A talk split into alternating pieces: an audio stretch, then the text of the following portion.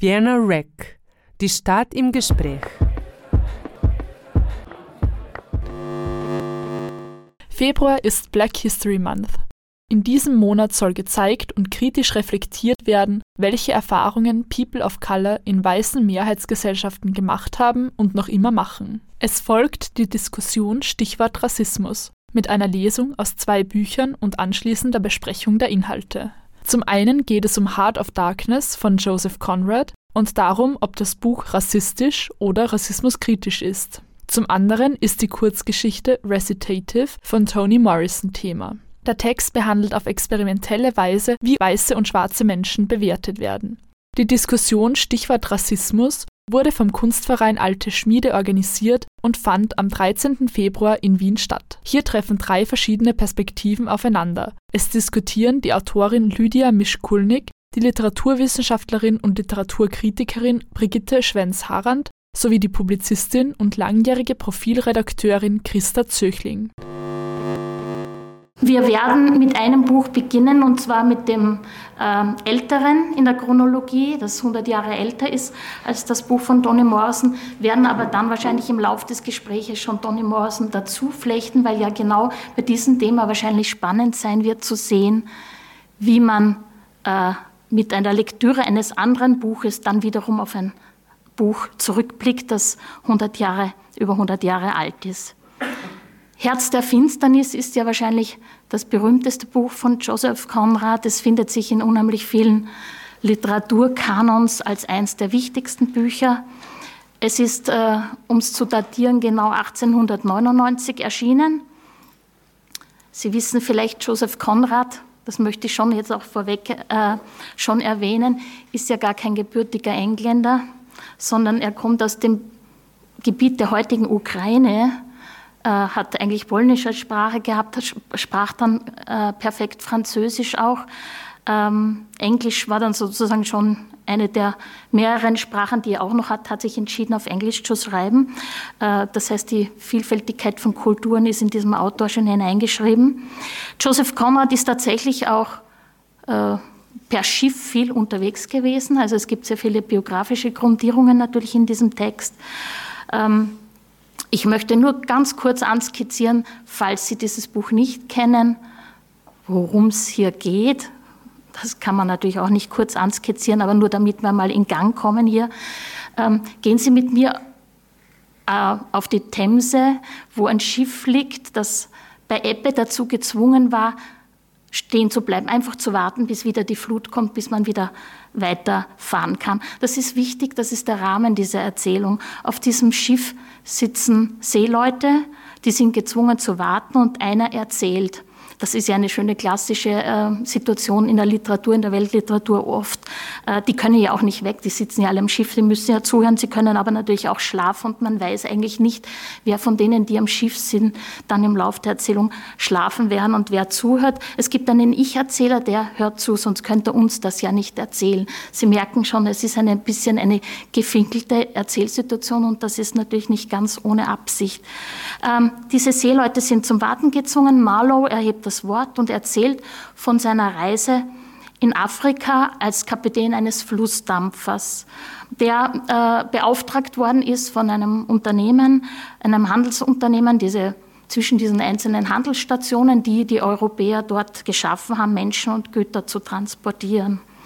Was er da im Lauf der Geschichte erzählt, äh, zeugt von einer immensen Brutalität, die dort gegenüber den Eingeborenen auch gegenüber der Natur vorgenommen werden.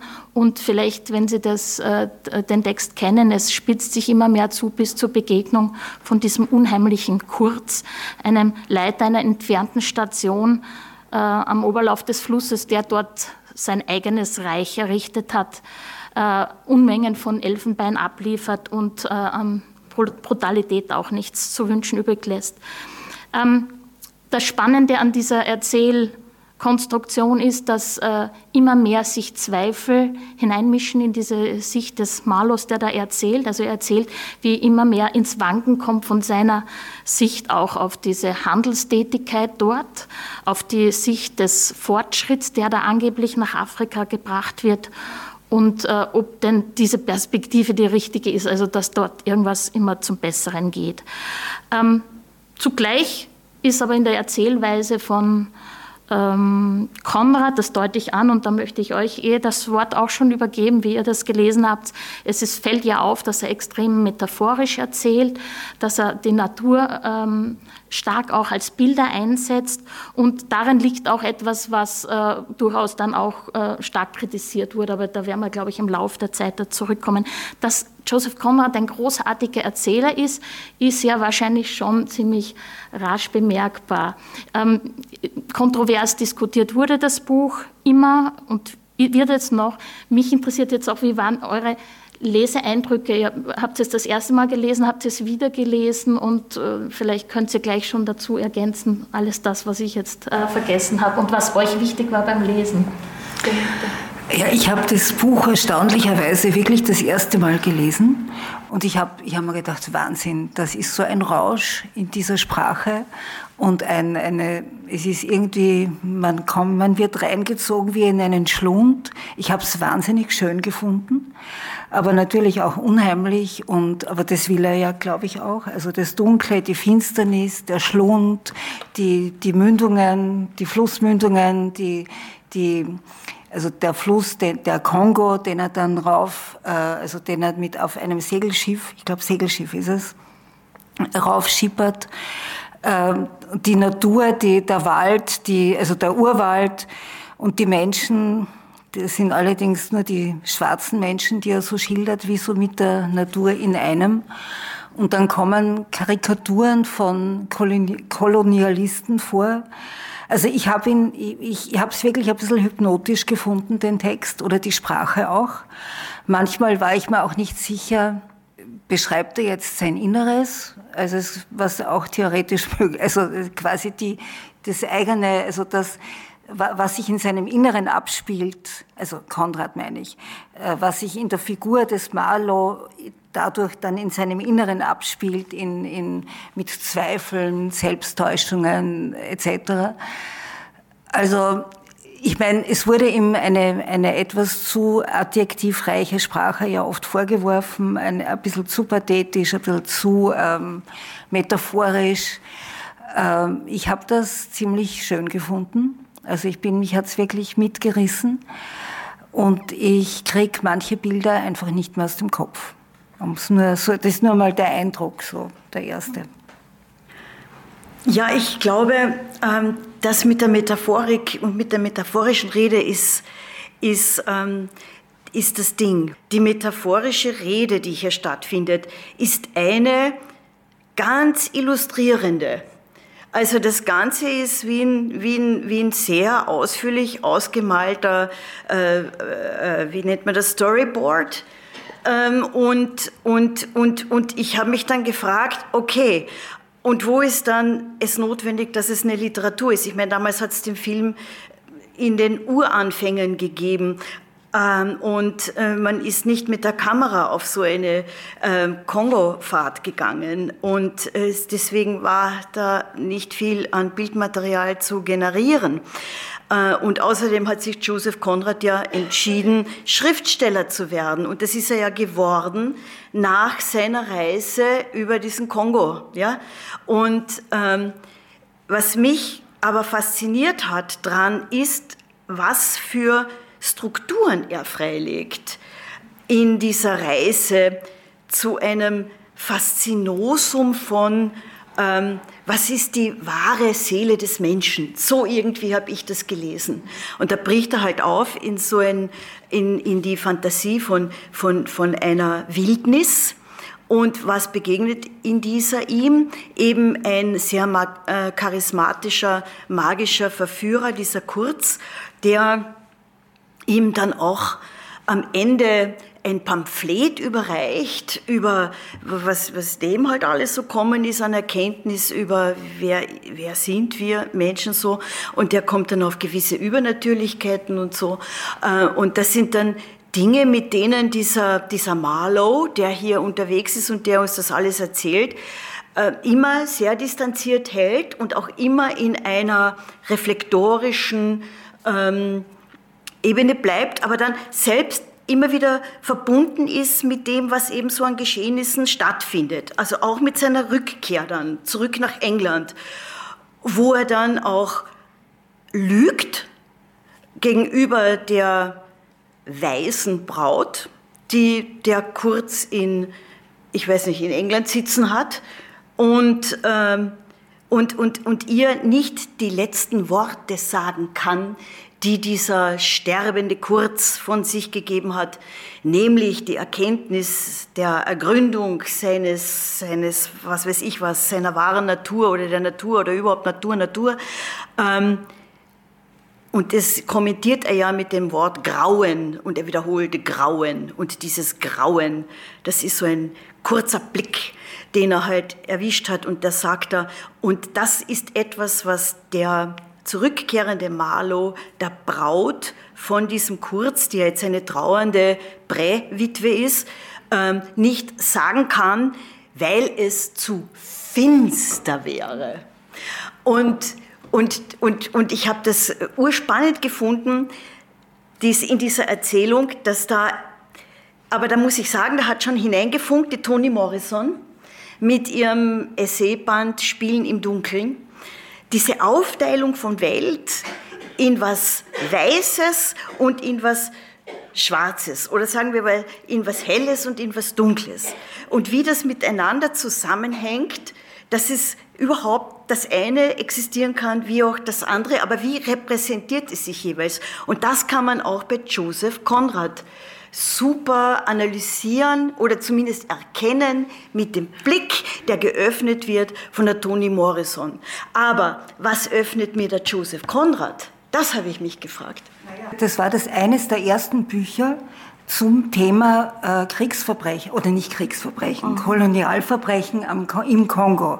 Also das war dieser Leopold von Belgien, der hat ja über verschiedene Agenturen und Gesellschaften das Land quasi aufkaufen lassen. Aber wenn man sagt aufkaufen ist, das heißt, die haben da irgendwelche äh, Draht, Glasperlen, also vollkommenen Ramsch dafür bekommen, dass sie das Land hergeben. Und das sind wirklich, und das ist eine Debatte, die ja noch nicht so alt ist. Die ist ja, das ist in den letzten Jahren entstanden, was da an Verbrechen im Kongo passiert ist, ist so quasi noch über das hinausgehend, was normalerweise in kolonialem Zusammenhang passiert ist. Und diese Figur Kurz ist dann natürlich eine, ein, ein, so quasi eine, eine Figur, die all das repräsentiert, bis auf vielleicht äh, kleine moralische Zweifel und Skrupel, aber die all das repräsentiert, was natürlich viele dort gemacht haben, nämlich Elfenbein, Kautschuk den Leuten abgepresst, sie zur Zwangsarbeit äh, eingeteilt, obwohl Sklaverei gab, war, war offiziell abgeschafft, aber die Leute sind trotzdem in, also es gibt da eine Szene, die, wo, wo beschrieben ist, das sind die sogenannten Verbrecher, also auch so genannt, also das, da kommt schon eine Distanzierung vom, vom Konrad da hinein in die Beschreibung. Das sind die, die sich nicht an die Verträge gehalten haben. Das heißt, die offenbar zu wenig Kautschuk oder in dem Fall zu wenig Elfenbein abgeliefert haben oder was auch immer sie nicht gemacht haben, was sie hätten tun sollen. Und da, da wird eine Szene geschildert, da ist in meinem Kopf und wahrscheinlich in, in, Köpfen vieler, die das Buch heute lesen, man denkt an Sklavenmärkte. Also die sind, die haben einen, ein Eisending um den Hals, die sind aneinander gebunden, die Ketten klirren. Also äh, Konrad beschreibt oder Marlow erzählt das so, hinter mir klirrte es und dann sieht er diese Menschen, die einen an den anderen gebunden da irgendwie mehr Gerippe als sonst was dahinstapfen und, und, ge, mit, und gepeitscht werden und so weiter. Aber dieses Buch, das ist kurz erschienen, bevor ein, ein, so quasi ein Verräter aus der damaligen Zeit betrachtet, nämlich einer, der mit, dem, mit der Konstruktion des, der Eisenbahn in, im, in Kongo zu tun hatte, und zwar für die Engländer. Der hat all diese Verbrechen, die da passieren, aufgeschrieben und hat sie, glaube ich, 1904 veröffentlicht. Und das Buch von Konrad war quasi die, der, die Initialzündung, dass das überhaupt thematisiert wurde. Dass dass das äh, breiter in den Zeitungen und auch in den Salons und wo immer eine Öffentlichkeit herrschte, debattiert worden ist. Ich möchte vielleicht nur ergänzen, weil du ja. das mit dem Kongo gesagt hast. Ich habe mir das jetzt wieder rausgesucht. Man, man vermutet ja, dass zwischen 1890 und 1910 bis zu 10 Millionen Menschen dort ja. ermordet wurden. Und die Hälfte wirklich, der Einheimischen ungefähr, ja, also schätzt und, man. Und Belgien hat ja wirklich jetzt erst, glaube ich, in ja. den letzten Jahren überhaupt einmal angefangen, ganz zaghaft einmal darüber zu reden, was ja auch ein Skandal ist, dass ja. das sozusagen in der Geschichte nicht äh, längst schon aufgearbeitet wird. Ähm, ich finde ja genau das faszinierend und das muss man jetzt mitbedenken, auch wenn man kritisch liest. Es gibt genug, was man auch kritisch äh, vorführen kann. Das hat unter anderem ja der Gino Achebe getan, der, der ja dem äh, Konrad für seine Beschreibungen Rassismus vorwirft, wir können es dann vielleicht an der mhm. Textstelle auch Rassist durchbuchstabieren, durch und durch, ist es das? Er, ja. er sagt durch und durch und ja. er belegt das auch und seine Argumentation hat auch was auf sich, wenn man die Beschreibungen sich anschaut und gleichzeitig weiß man, dass Konrad sozusagen in diesem ganzen Buch oder man spürt es, dass er ja dagegen genau angehen will. Mhm. Und das fand ich so beklemmend jetzt beim Wiederlesen. Nochmal, weil ich ja versucht habe, auch jetzt diesen äh, postkolonialen Blick auch einzunehmen, das zu lesen. Es ist so beklemmend zu sehen, dass jemand, der ja eigentlich mit diesem humanitären Blick an die Sache herangehen will, das spürt man, ja, da, hat er, da gibt es viele Deckstellen, wo man das mhm. genau belegen kann. Im Grunde er dreht er sogar den Europäern das Licht der Aufklärung ab, kann man sagen. Also das Finst, die Finsternis bezieht sich ja auch auf diesen mhm. Fortschrittsglauben, auf die Aufklärung Schön. als Enlightenment. Ja. ja, so quasi, es wird immer alles besser. Und mhm. jetzt müssen wir überlegen, das ist an der, an der Zeitenwende, ja, das 20. Jahrhundert kommt ja erst. Ja. Also die Barbarei mit den Millionen Toten, die nächste, die ist ja, steht ja vor der Tür. Mhm. Genau. Holocaust. Weltkrieg, Holocaust, mhm. alles. Und dass er da sozusagen zu diesem Zeitpunkt ein Buch schreibt, wo er da eigentlich sagt, im Grunde, äh, so wie wir uns dort gebärden, der, äh, der Leopold hat ja gesagt, wir bringen dort die Zivilisation in den Fortschritt. Und der Konrad fährt dorthin und sieht, das wird sehr finster, ja, das wird immer finsterer. Also das ist einerseits eben die Seele, weil man sagt, was, das ist der eigene und das ist natürlich auch komplett politisch und mhm. gesellschaftspolitisch gemeint. Das finde ich spannend und gleichzeitig sitzt da aber natürlich in den Codes, in den Beschreibungen und da kann man ja dann eventuell auch eben Toni Morrison dazulegen, die das ja immer als Thema gehabt hat in ihren Büchern, wie reden von dem anderen? Und für ihn ist das das so Fremde, was ihm offensichtlich auch so viel Angst, äh, Entsetzen einjagt, weil es ihm so fremd ist. Also man kann das ja auch psychoanalytisch äh, deuten, das mhm. wurde natürlich auch gedeutet, aber man muss das natürlich auch immer im politischen Rahmen sehen. Und aus dem kommt er auch nicht raus. Also er hat natürlich diese Beschreibungen drinnen, die so klassisch die Zuschreibungen sind. Ich meine, ein Beispiel jetzt an euch, ich weiß nicht, äh, könnt ihr mir auch gleich widersprechen, aber bei der Frau fiel es mir am meisten mhm. auf, ganz sofort. Es kommt dann eine Frau vor, die Geliebte von Kurz dort, also er hat die Witwe zu Hause sozusagen oder die Fastwitwe mhm. und die Geliebte dort. Das ist natürlich eine Wilde, die hat natürlich keine Sprache. Äh, natürlich, sage ich jetzt unter Anführungszeichen, jetzt aus, dieser, aus diesen rassifizierten Codes ja, gesprochen, die ist, die hat, äh, die, die, die, die hört man sozusagen, da hört man nur die Laute, die ist natürlich extrem schön, wild und man spürt da eben dieses, dieses, das Gefährliche, weil, weil weil er weil es nicht einordnen kann. Überhaupt diese ganze Sache, ich kann es nicht einordnen und darum verwende ich diese Codes. Das kam mir jetzt wieder so, so stark, stark vor. Ganz im Unterschied zur Frau, die ja dann am Schluss besucht wird und die sehr wohl eine Sprache hat, nämlich genau diese englische bürgerliche Sprache, die, die kommt ja auch zu Wort. Ja. Und da ist natürlich, da gebe ich, also da muss man ja wirklich dieser Kritik auch recht geben, dass da äh, dass man das auch mitlesen muss und mitbeachten muss bei Joseph Conrad. Ja. Ich glaube, Meiner Meinung nach in dieser Zerrissenheit. Mhm. Ja. Also in diesem, ich möchte rauskommen, ich stecke noch drin. Und ich habe nur gedacht, vielleicht noch ergänzend, weil das immer so klingt wie, ich weiß es heute besser. Ich glaube ja, dass wir dasselbe Problem heute jeden Tag auch selber haben. Also wie entkomme ich, und das ist ja eine Frage, die Toni Morrison immer stellt, wie entkomme ich dem überhaupt? Kann ich dem überhaupt entkommen? Dass ich zum Beispiel auch etwas Fremdes, etwas mir nicht äh, äh, vielleicht auch nicht angenehm ist, weil es mir Angst macht oder so, dass ich das so beschreibe, dass es nicht abwertend ist, dass es nicht äh, klassifiziert und für ewig festschreibt. Ja? Vor allem, weil ja die Literatur immer auf Bilder zurückgreift, die vorher schon da sind. Und das tut natürlich der Joseph Conrad auch. Aber und das ist für mich auch so ein Problem, was in diesem Buch für mich offen Aber wie, wie, wie, prangert man, man denn ein, ein derartiges Unrecht an, ohne dass man äh, es beschreibt? Ja, ja. Also ich, ich, ich habe ein bisschen ein. Problem, wenn man die Codes, die wir heute, also die, mit unserem Wissen heute und der Debatten und der, der Ding, also ich finde, man kann nicht die Codes von heute, die diskriminieren, äh, an, an, dieses Buch anlegen, weil jetzt, ich meine, das klingt jetzt vielleicht ziemlich äh, Hanebüchern, aber Natürlich hat er keine Ahnung gehabt oder wahrscheinlich keine Ahnung gehabt, welche Sprachen dort gesprochen werden. Und wenn er die Menschen reden hört dort, dann, hört, dann schildert er es ein bisschen wie Tierlaute oder so. Irgendwie, also die, die, die vielen afrikanischen Sprachen, die mit Knacklauten arbeiten, die, für ihn waren das offenbar so, ja, wie, also voll, was vollkommen Unbekanntes.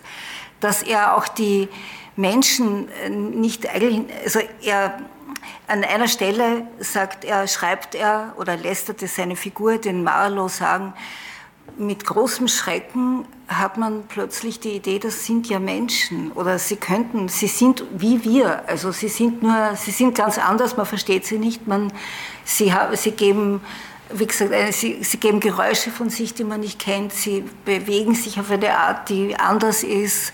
Sie, also es, sind wirklich sind Passagen, wenn man die heute liest, sagt man, boah, das ist der Neger im Baströckchen und so wird er geschildert. Und das ist fürchterlich.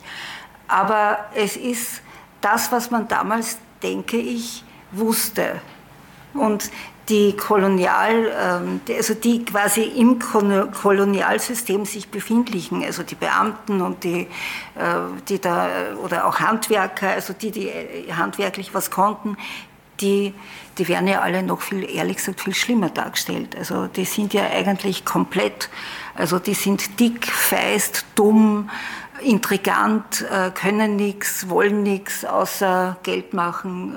Also die, die sind eigentlich die eigentlich verabscheuen, verabscheuenswürdige, Klasse. Wer die Kritik an, am europäischen äh, Kolonialismus da drin nicht liest, ich weiß nicht, der muss ja, muss ja blind sein. Also ja. das ist so, im Gegenteil, er hat ja sogar diesen, die, den Zynismus der Ökonomie, über den wir auch heute sehr viel reden, ja, der ist ja da drinnen auf den Punkt gebracht. Die werden ja die ganze Zeit, du hast das angedeutet, die werden die ganze Zeit bezahlt, die Einheimischen dort mit, mit Dingen, die komplett mit, wertlos mit sind, sie, mit irgendwelchen Drahtstücken, mit denen sie sich nirgendwo irgendwas kaufen können. Ja.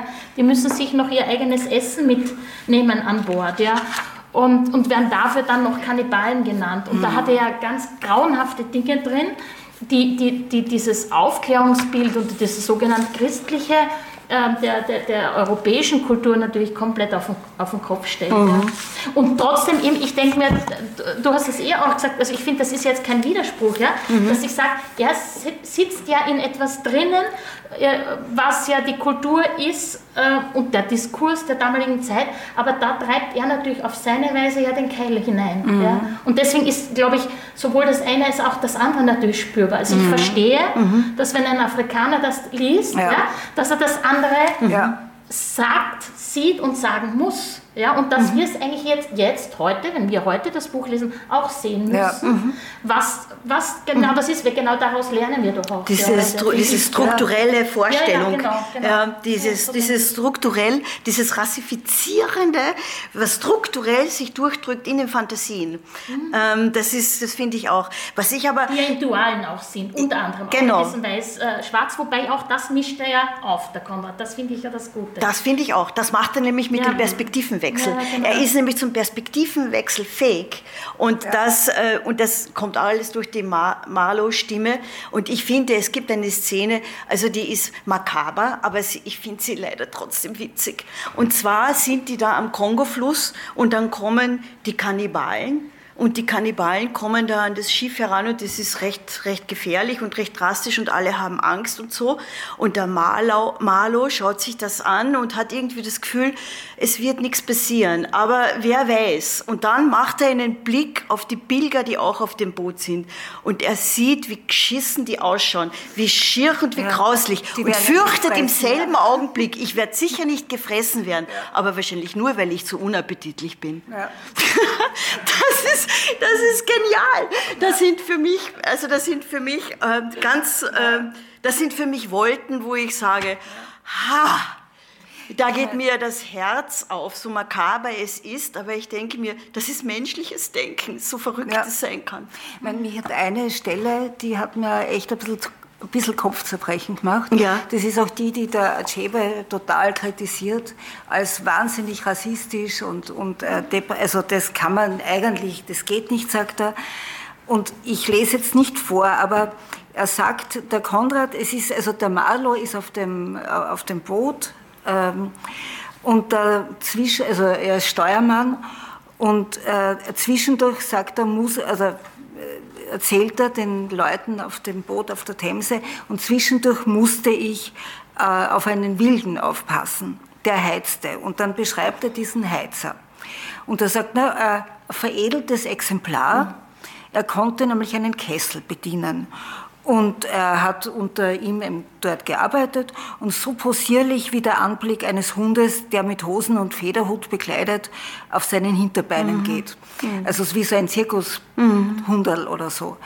Und Achebe kritisiert das also total Völlig. und sagt, das ist eine derartige Demütigung und das mhm. ist unmöglich.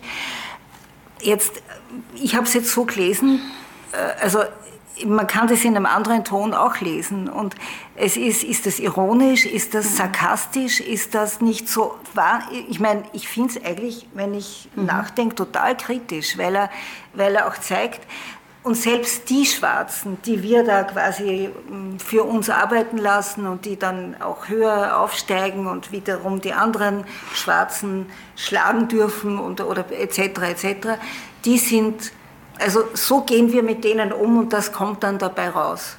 Also ich, man kann das, ich sehe das jetzt nicht rassistisch, mhm. aber es ist natürlich, wenn man es liest, also kurz ist man da schon ein bisschen so, die habe ich in der Magengrube gespürt und ja, und ich denke halt, was mich beim Acheba, bei der Kritik, die ja wirklich sehr heftig ist und auch sehr ausführlich argumentiert ist, was ich, muss ich sagen, ehrlich nicht ganz verstanden habe, ist, also wenn wir wissen, was in, am Kongo los war, dass die Hälfte der Bevölkerung dort ausgerottet wurde und äh, ja, auf die schlimmste Art und Weise.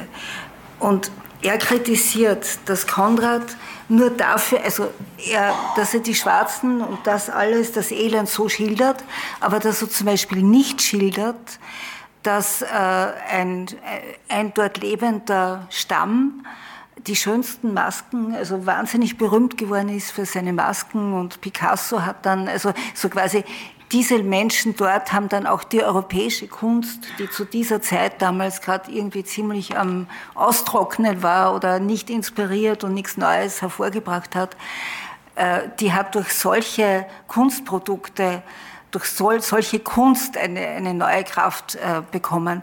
Darüber schreibt Konrad natürlich nicht, aber mhm. möglicherweise hat er es auch nicht gewusst und es war auch nicht das Thema. Das Thema ist eher die Entwicklung eines Menschen, wie, der, wie äh, diese, diese Figur Marlow, die ja auch eine Entwicklung durchmacht. Also er sieht das, äh, die, die Dinge am Anfang ja auch anders als am Ende. Ja, ich glaube, das, das ist das Wichtige, dass man das ja merkt bei diesem Erzähler, dass der ja immer mehr Distanz zu dem ja. einnimmt und tatsächlich ein großes Entsetzen hat. Ja. Und ähm, ein, eine Kritik ist ja vom Acheba auch diese Entmenschlichung, sagt er ja wörtlich. Ähm, und ich glaube, das könnte man jetzt vom Literarischen her, könnte man sagen, das ist ja sogar System in dem Buch, mhm. dass ich das genau darstelle. Ja. Und deswegen kommt jetzt gar nicht so sehr der Einzelne vor, sondern einfach diese, diese gedemütigte, äh, ja dann letztendlich auch ermordete äh, Masse und gar nicht der Einzelne, weil ja genau der Einzelne nicht im Blick ist von diesem belgischen mhm. Kongo. Also man könnte das ja eigentlich auch argumentieren, das Entsetzen darüber ist ja auch darin, äh, der hat ja gar nicht die Möglichkeit, da auch als Schiffer einen Einzelnen groß kennenzulernen, sondern er sieht ja nur, wie die Handelsleute mit denen umgehen. Ja? Und deswegen sind da die Typen dann mhm. auf der Seite des ähm, kolonialen sind, Handels. Ja? Die sind also allerdings alle das könnte man ja literarisch mhm. durchaus argumentieren, ohne dass man ihm jetzt als Autor vorwerfen müsste, dass er da gar keinen Blick dafür hätte. Ich habe das Gefühl, dass er sogar sehr geschickt geschickt erzählt, wie sich dieser Blick die ganze Zeit verschiebt und wie immer mehr der Zynismus deutlich wird, die mhm. Ausbeutung wird. Es kommen ja ganz zynische Sätze ja, auch irgendwie ja. vor, die ja ganz eindeutig äh, gegen das äh, ja. eigene Unternehmen stattfinden. Wo man sich denkt, wie kommt der eigentlich aus dem wieder raus, weil der passt da gar nicht rein. Also er ist ein bisschen ein, ein Fremdkörper, ja? Mhm. sitzt aber trotzdem nachher wie bei den anderen im Boot nebstbei. Ja? Also es ist ja auch das ist ja auch spannend, es geht ja trotzdem nochmal weiter. Soll man einen Text auch vorlesen daraus? Mhm. Ja, was? damit, damit äh, ja. Das Spannende ist ja, dass wir eine Gestalt des Textes auch kommt. Ja? ja, das auch. Sie hören die Diskussion Stichwort Rassismus vom 13. Februar. Es diskutieren die Autorin Lydia Mischkulnik, die Literaturwissenschaftlerin und Literaturkritikerin Brigitte Schwenz-Harrand sowie die Publizistin und langjährige Profilredakteurin Christa Zöchling. Gerade Thema das Buch Heart of Darkness von Joseph Conrad. Davor hat er beschrieben, die, diese Strafkompanie da mit, wo die Ketten klirren und die, wie gesagt, Hals an Hals und die Beine äh, etc. Und dann äh, ein paar Augenblicke später wendet sich sein Blick und äh, schaut da so rüber und jetzt beschreibt er, also erzählt Marlow. Schwarze Gestalten kauerten, lagen ringsumher zwischen den Bäumen, an die Stämme gelehnt, sich an die Erde klammernd, halb sich abzeichnend in dem trüben Licht, halb davon verwischt in allen Stellungen des Schmerzes, der Preisergebenheit, der Verzweiflung. Auf der Klippe explodierte wieder eine Sprengladung und durch den Boden unter meinen Füßen lief ein leises Beben. Die Arbeit ging weiter. Die Arbeit.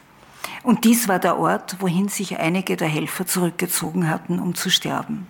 Sie starben langsam. Das war sehr deutlich. Sie waren keine Feinde, sie waren keine Verbrecher, sie waren nichts Irdisches mehr, nichts als schwarze Schatten der Krankheit und des Hungers, die durcheinandergeworfen in der gründlichen Düsternis lagen. Herangeschleppt aus allen Schlupfwinkeln der Küste, mit der ganzen, Regel, mit der ganzen Rechtmäßigkeit zeitlicher Verträge, verloren in einer unfreundlichen Umgebung, versorgt mit unzulänglicher Nahrung, begannen sie dahin zu siechen, wurden arbeitsuntauglich und erhielten die Erlaubnis davon zu kriechen, um sich auszuruhen. Diese totgeweihten Gestalten waren frei wie die Luft und nahezu, und nahezu ebenso dünn. Ich begann den Glanz von Augen unter den Bäumen zu erkennen. Dann, als ich mich bückte, sah ich ein Gesicht neben meiner Hand. Die schwarzen Gliedmaßen lagen lang, lang ausgestreckt da, die eine Schulter war gegen den Baum gelehnt, und nun hoben sich langsam die Lider und die eingesunkenen Augen blickten zu mir auf. Riesig und leer, ein blindes weißes Flackern in den Tiefen der Augäpfel, das langsam erstarb. Der Mann schien jung zu sein, fast noch ein Knabe, aber wie ihr wisst, lässt sich das bei Ihnen schwer sagen. Ich vermochte nichts anderes zu tun, als ihm einen der guten schwedischen äh, Schiffbiscuits anzubieten, die ich in der Tasche hatte. Die Finger schlossen sich langsam darum und hielten ihn fest, sonst keine Bewegung und kein weiterer Blick.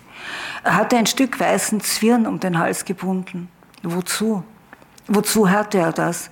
War es ein Abzeichen, ein Schmuck, ein Amulett, ein Sühnezeichen? War überhaupt eine Vorstellung damit verknüpft? Es wirkte überraschend an seinem schwarzen Hals dieses Stück weißen Fadens von jenseits der Meere. Mhm. Oder soll ich dann den Absatz noch? Nein, meine. Von dem Sterber. Er schildert dann noch, wie einer da zum Ufer kriecht, um, also zum Fluss kriecht, um Wasser zu trinken und äh, dann vor lauter Entkräftung und Erschöpfung irgendwie quasi sinkt sein Kopf auf, also der stirbt offenbar, das beschreibt er dann auch noch. Ich glaube, die Stelle illustriert eh gerade, worüber wir geredet haben. Mir ja. ist jetzt auch wieder aufgefallen, die Frage, die dann kommt. Und das hat er ja auch öfters. Also das ja. Interesse an dem, was ihm nicht bekannt ist, stellt sich bei ihm ja oft als Frage. In dem Fall jetzt, was ist das für eine Bedeutung? Was hängt da? Und alleine dieses Fragen zeigt ja auch schon ein Interesse. Also das würde ja auch hier belegt sein an dieser Stelle, wie du gerade gelesen hast. Ähm, wie ist es euch gegangen? Das möchte ich doch die Toni Morrison schon dazu knüpfen. Auch. Bitte. Weil du vorher gesagt hast, durch Toni Morrison liest du vielleicht jetzt den Konrad nochmal anders. Wie Definitiv. kann man das vielleicht erklären jetzt? Na, ich habe mich zum Beispiel gefragt, ähm, wie, also wie, wie, sind die Frauen dargestellt, nicht? Und die, die schwarzen Frauen, das ist eine Haushälterin, die sich der Schreibtischtäter in der ersten Station hält als Haushälterin. Dann gibt's diese, diese eine schwarze Prinzessin, äh, die, die, die kurz äh, Geliebte, Geliebte zu sein scheint. Und die halt sozusagen dies, diese, weiß nicht was, diese urfräuliche äh, äh, Naturgewalt es wohl sein soll. Ähm, und dann gibt's in England sitzend die die, die, die Braut und diese Frauenwelt überhaupt, die dort ist, die eigentlich in einem Romantizismus verbleibt und die sich denken, so irgendwie, ja, fahrt ihr nur hin, ihr Männer in diese Gegenden ähm, und äh, befreit alle von ihren äh, unangemessenen Bräuchen, worauf dann eh schon dieser aufbrechende Marlow sagt, hey, es geht darum, dass hier jemand Gewinn machen will. Aber inzwischen durch kommt auch mal so, äh, kommen Überlegungen, wo eben gesagt wird, es ist schon, schon gut, dass man die Frauen fernhält von, von der Finsternis und äh, damit, weil wenn die nicht gut sind, ja, wer ist denn dann noch gut, so ungefähr. Äh, und, äh, und also die, die, das sind die, die Frauen in ihren Aufspaltungen. Und, und das fand ich irgendwie ja, interessant, nicht? Äh, dass das reine, weiße, blonde genauso konnotiert ist mit, mit, mit gut, ähm, wie es eigentlich Toni Morrison mir vor Augen geführt hat. Also sagen wir mal so, ähm, sie hat gesagt, äh, sie hat Vergleiche gebracht, ähm, was war das jetzt nochmal? Ähm, äh, sie in ihren Essays, die alle sehr empfehlenswert sind, führt sie eine Unmenge von amerikanischer ähm, norm, normierender äh, Literatur an. Ähm, und sie sagt, also wenn es darum geht, äh, dass äh, Schwarze vorkommen in der Literatur, dann, wird, dann werden die halt mit ihren Bezeichnungen benannt und damit sei alles schon gesagt käme es, kommt sonst wer anderer ins Spiel, eine Figur, dann wird von vornherein angenommen, mit Namen und mit allem drum und dran, es handelt sich um einen Weißen. Und dieses Auseinanderklaffen von den Zuschreibungsmöglichkeiten als Leserin, das habe ich überprüft. Ähm, oder sagen wir mal so, was heißt überprüft? Es ist eine Bewusstseinsnuance, die hinzugekommen ist und die halt mir jetzt wahrscheinlich wirklich durch, durch Morrison ist, ich weiß nicht, ähm, hin und wieder wird es mir wahrscheinlich auffallen, ähm, wie, was für Zuschreibungsfähigkeiten ich habe und wie die normieren mein Weltbild und meine Rezeptionsfähigkeit. Und damit bin ich eh schon im ganzen Gesocks von ähm, Rassismus und äh, von äh, ja, Machtgefälle und von kulturellen Konstrukten und weiß der Teufel was noch alles. Also ich bin dann eh in meiner Finsternis. Mhm. Und das ist das, was ich ganz verrückt gefunden habe. Das ist nämlich für mich der irre Unterschied gewesen zwischen den beiden Büchern. Ich habe mich gefragt, rezitativ, ja. Das heißt ja, glaube ich, so viel was wie, wie, wie Sprechgesang. Also Sprache, Sprechen. Und diese Geschichte funktioniert in mir deshalb, weil sie keine Geschichte ist, die als Film funktionieren würde. Mhm. Diese mhm. Geschichte Stimmt. funktioniert als Film. Mhm. Und da habe ich mir gedacht, das ist ein Beweis, dass Literatur notwendig ist, um uns im Kopf die Knöpfe aufzumachen zur Literatur. Ich meine, ich habe bei mir, das ist eine ziemlich banale Gedanke, aber es ist eine Beobachtung, die mir selber, bei mir selber mir aufgefallen ist. Wenn ich, ähm, also wenn ich, es gibt ja genügend Berichte über den Kongo, also in den letzten Jahren, was da passiert ist. Wir wissen, wir, es gibt genügend Bücher, Aufarbeitung des Kolonialsystems etc. etc. Da habe ich nie wirklich, also nicht nie, aber in diesem Buch bei, bei Joseph Conrad hab, musste ich dauernd denken, was ist da los? Da wird im Jahr 1776 die amerikanische Unabhängigkeitserklärung beschlossen, wo der Schöpfer sagt, alle Menschen sind gleich. Dann gibt es die französische Revolution mit der Erklärung der Menschenrechte. Alle Menschen sind frei, an, äh, gleich geboren und an Würde gleich. Und bei der Literatur ist mir der Kontrast zu dem, was Menschen auch damals schon, also die, was Systeme, politische Systeme etc. beschlossen haben, aber nicht, nicht durchgeführt, äh, nicht verwirklicht haben, noch viel stärker, als wenn ich ein Sachbuch lese über die Gräuel am Kongo. Das ist mir aufgefallen. Also da wirkt bei mir die Literatur hundertfach, weil, äh, weil es, es ist halt wirklich wahnsinnig schmerzhaft und man denkt sich, wie gibt's das, dass äh, auch ein Mensch wie der Joseph Conrad, der ja äh, aus einem gebildeten äh, Haus kommt, sein Vater war Revolutionär, also sein Vater hat gegen die Russen für die Polen, war ein polnischer Revolutionär. Er hat sich, äh, er hat mit den gescheitersten Leuten in der damaligen Zeit zu tun gehabt, mit denen er befreundet war, geredet, debattiert. Aber das alles, was da eigentlich schon an, in den Systemen möglich gewesen wäre, kommt bei ihm nur in dem einen Satz vor mit, die, also das Schlimmste ist der Gedanke, dass die uns ähnlich sind. In, durch, also, es lässt der Marlow an einer Stelle sagen. Und das habe ich da mal gedacht, das ist Literatur. Ja. Das, das ist der Schrecken. Ja. Das ist der Schrecken. Ja. Es ist auch der Schrecken, ersetzbar zu sein. Es ist auch der Schrecken, ähm, es, ist, es ist einfach, ja, es ist eine, vielleicht eine narzisstische Kränkung. Ja, klar. Mhm. Es hat ja niemand geringerer als Hannah Arendt Joseph Conrad Herz der Finsternis genannt in ihrem Buch über die totalitäre ja. Herrschaft, wo es um Rassismus geht mhm. und die sagt, sie hat aus dem Buch viel, viel mehr gelernt als, als aus vielen ja. Studien. Also ja. das belegt jetzt das, was du jetzt gerade gesagt hast und das hat genau damit zu tun.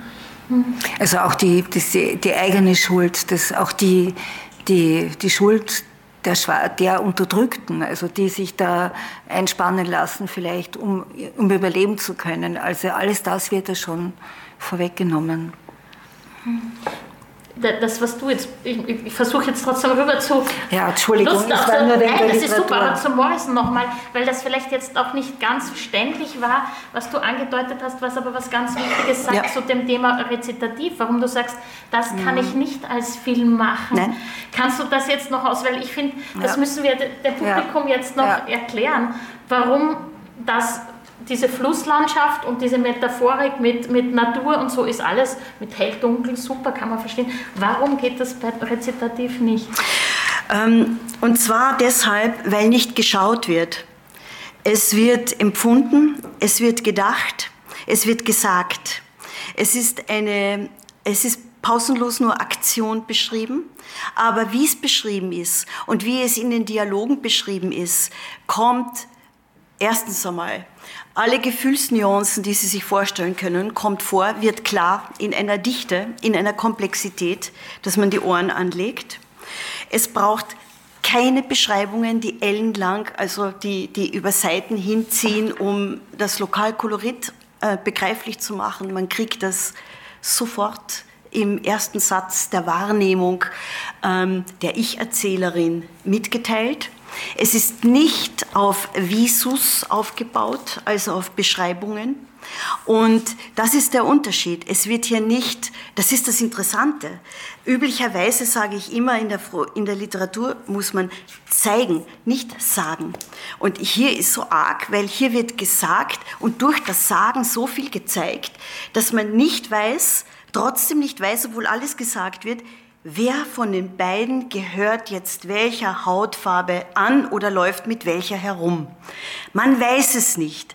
Und man liest eine Geschichte von zwei Amerikanerinnen, die sich kennenlernen als achtjährige Mädels in einem Kinderheim und die werden aufeinander losgelassen. Ein Leben lang können sie sich, oder zumindest das Stück Leben, das hier in diesem Buch beschrieben ist, trennen sie sich nicht voneinander und kommen zur Kernfrage ähm, über das Menschsein. Ähm, und das Spannende ist, dass man eigentlich ist man wie ein Spielball als Leser und macht Ping-Pong im Kopf und versucht herauszufinden, eine Zeit lang, wer gehört jetzt welcher Ethnie an? Oder wer gehört jetzt welcher sozialen Gruppe an? Oder wer gehört jetzt welcher ähm, Hautfarbe an? Und wer gehört jetzt welchem Race-Konstrukt an. Und ähm, ich habe aufgegeben, das zu machen, weil ich gemerkt habe, genau das ist es dieses Suchen nach den Hinweisen, dieses Suchen nach den Signalen ähm, und nach den Reizwörtern. Und das ist so wahnsinnig klug gemacht. Und beginnen tut das eben, wie gesagt, im Kinderheim. Sollen wir vielleicht diese Stelle vorlesen? Gleich der Beginn, also so setzt der Text ein. Meine Mutter tanzte die, die ganze Nacht und die von Roberta war krank. Darum wurden wir ins St. Bonis gebracht. Wenn man erzählt, man war im Kinderheim, wollen einen alle gleich in den Arm nehmen. Dabei war es gar nicht so schlimm. Keine großen langen Säle mit 100 Betten wie in Bellevue. Es gab Viererzimmer und als Roberta und ich dorthin, kam, dorthin kamen, waren gerade nur wenige Kinder in staatlicher Fürsorge dort. Und wir waren allein auf der 406 und konnten von Bett zu Bett wechseln, wenn wir wollten und ob wir wollten. Wir wechselten jeden Abend und während der ganzen vier Monate, die wir dort waren, entschieden wir uns nie für ein endgültiges Bett. Das ist ja schon ein mhm. wunderbares Bild, Klammer. So war es aber nicht von Anfang an. Als ich reinkam und das Riesenross uns einander vorstellte, wurde mir ganz schlecht. Schlimm genug, früh am Morgen aus dem eigenen Bett geholt zu werden, aber dann noch an einem fremden Ort festzusitzen, zusammen mit einem Mädchen von ganz anderer Hautfarbe. Und Mary, so heißt meine Mutter, hatte ja recht. Von Zeit zu Zeit hörte sie nämlich gerade so lang mit dem Tanzen auf, um mir was Wichtiges zu erklären. Und unter anderem hat sie mir erklärt, dass die sich nie die Haare waschen und komisch riechen. Wie Roberta. Also sie roch wirklich komisch. Und darum habe ich als das Riesenross, kein Mensch redete je von Mrs. Itkin, sowie auch kein Mensch je von St. Bonaventure redete. Als es also sagte, Twiller, das ist Roberta, Roberta, das ist Twiller, seid nett zueinander, da habe ich gesagt, das wird meiner Mutter aber gar nicht gefallen, dass sie mich hier unterbringen. Gut, sagte das Riesenross, vielleicht holt sie dich dann ja wieder nach Hause. So eine Gemeinheit. Wenn Roberta gelacht hätte, ich hätte sie umgebracht, aber sie lachte nicht. Sie ging nur rüber zum Fenster und drehte uns den Rücken zu. Dreh dich um, sagte das Riesenross, sei nicht so unhöflich, also Twiller Roberta. Wenn es laut klingeln hört, heißt das, es gibt Abendessen. Dann kommt ihr runter ins Erdgeschoss. Zankt euch nicht, sonst gibt es nachher keinen Film. Und damit uns klar war, was wir verpassen würden, der Zauberer von Oz. Roberta dachte wohl, ich hätte gemeint, meine Mutter wäre sauer, weil ich ins Kinderheim gebracht worden war. Und nicht, weil ich mit ihr ein Zimmer teilen musste, denn kaum war das Riesenross weg, kam sie zu mir und fragte, ist deine Mutter auch krank? Nein, sagte ich, sie tanzt nur gern die ganze Nacht. Ach so. Sie nickte und mir gefiel das, wie schnell sie begriff. Es war also erstmal egal, dass wir nebeneinander wie Salz und Pfeffer aussahen und so riefen die anderen Kinder uns dann ja auch oft. Wir waren acht Jahre alt und bekamen nur schlechte Noten. Ich, weil ich mir nicht merken konnte, was ich gelesen hatte oder was die Lehrerin sagte. Und Roberta, weil sie überhaupt nicht lesen konnte und der Lehrerin auch nicht zuhörte. Sie war in nichts gut, außer beim Jacks spielen, da war sie unschlagbar. Zack, schnapp, zack, schnapp, zack, schnapp.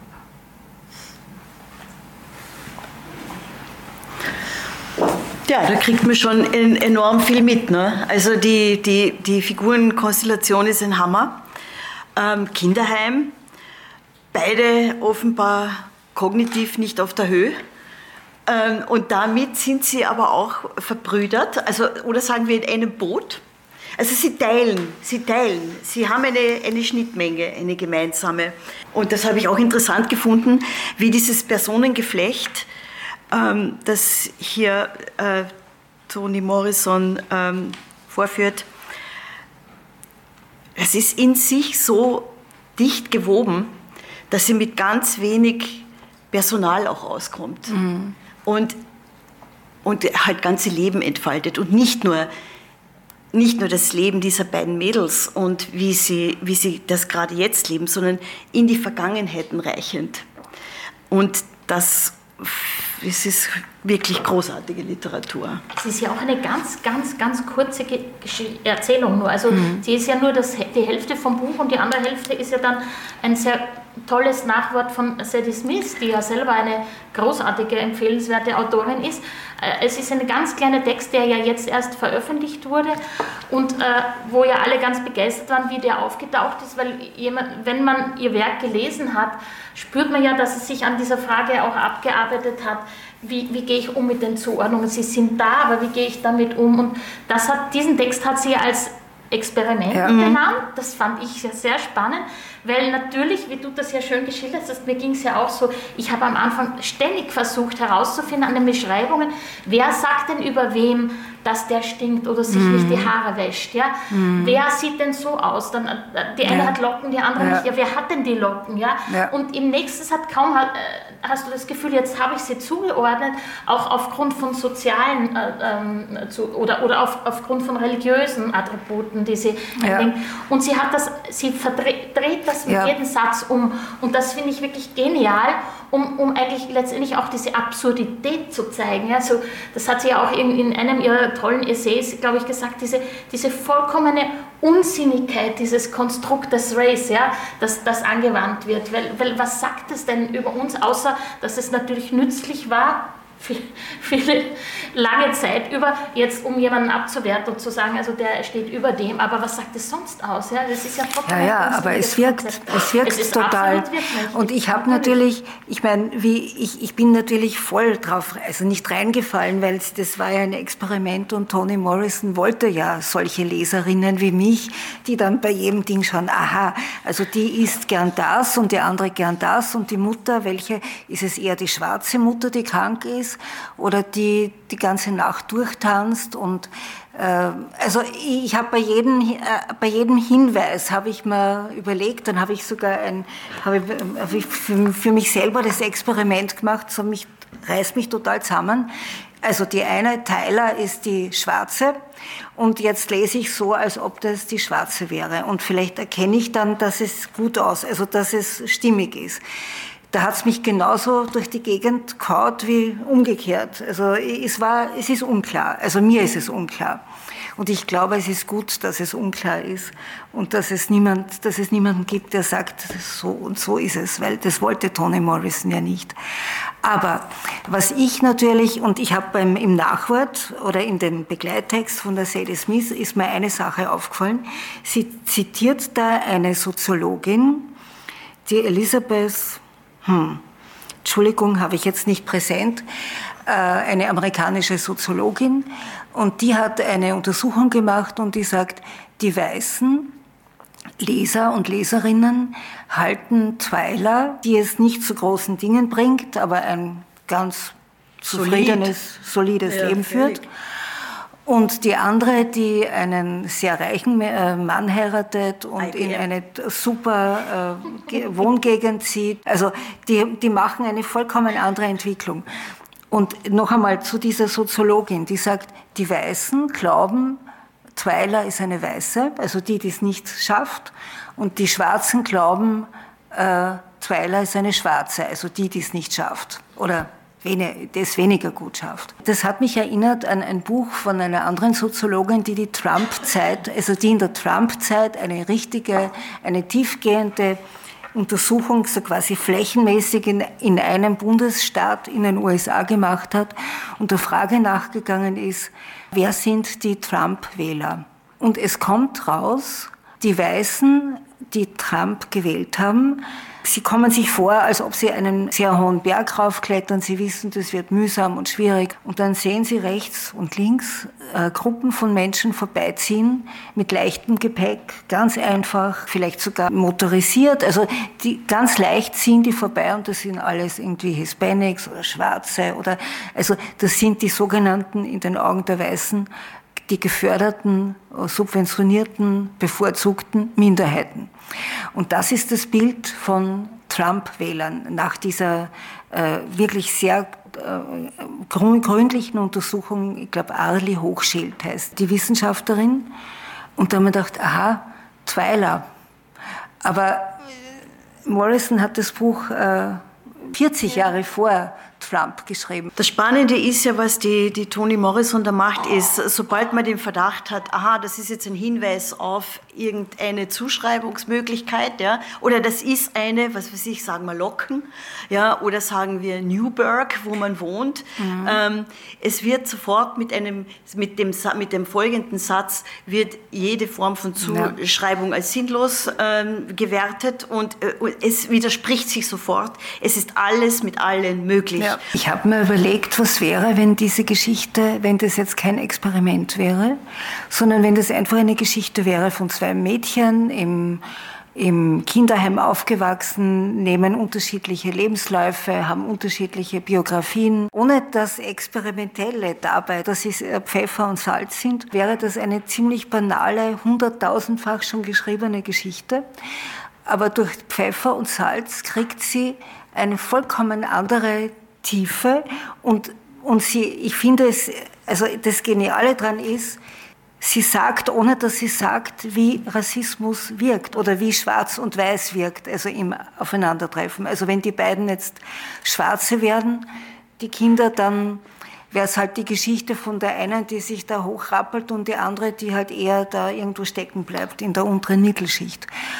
Aber so erklärt sie die Gesellschaft auf eine wahnsinnig subtile, gescheite, kluge Art und Weise, die großartig ist. Ja, dann danke ich Ihnen ganz herzlich fürs dichte Zuhören und äh, ja, wünsche Ihnen entsprechende Lektüren. Und wie gesagt, also Toni Morrison, finde ich, gehört zur, bei diesem Stichwort zur Lektürempfehlung unbedingt dazu.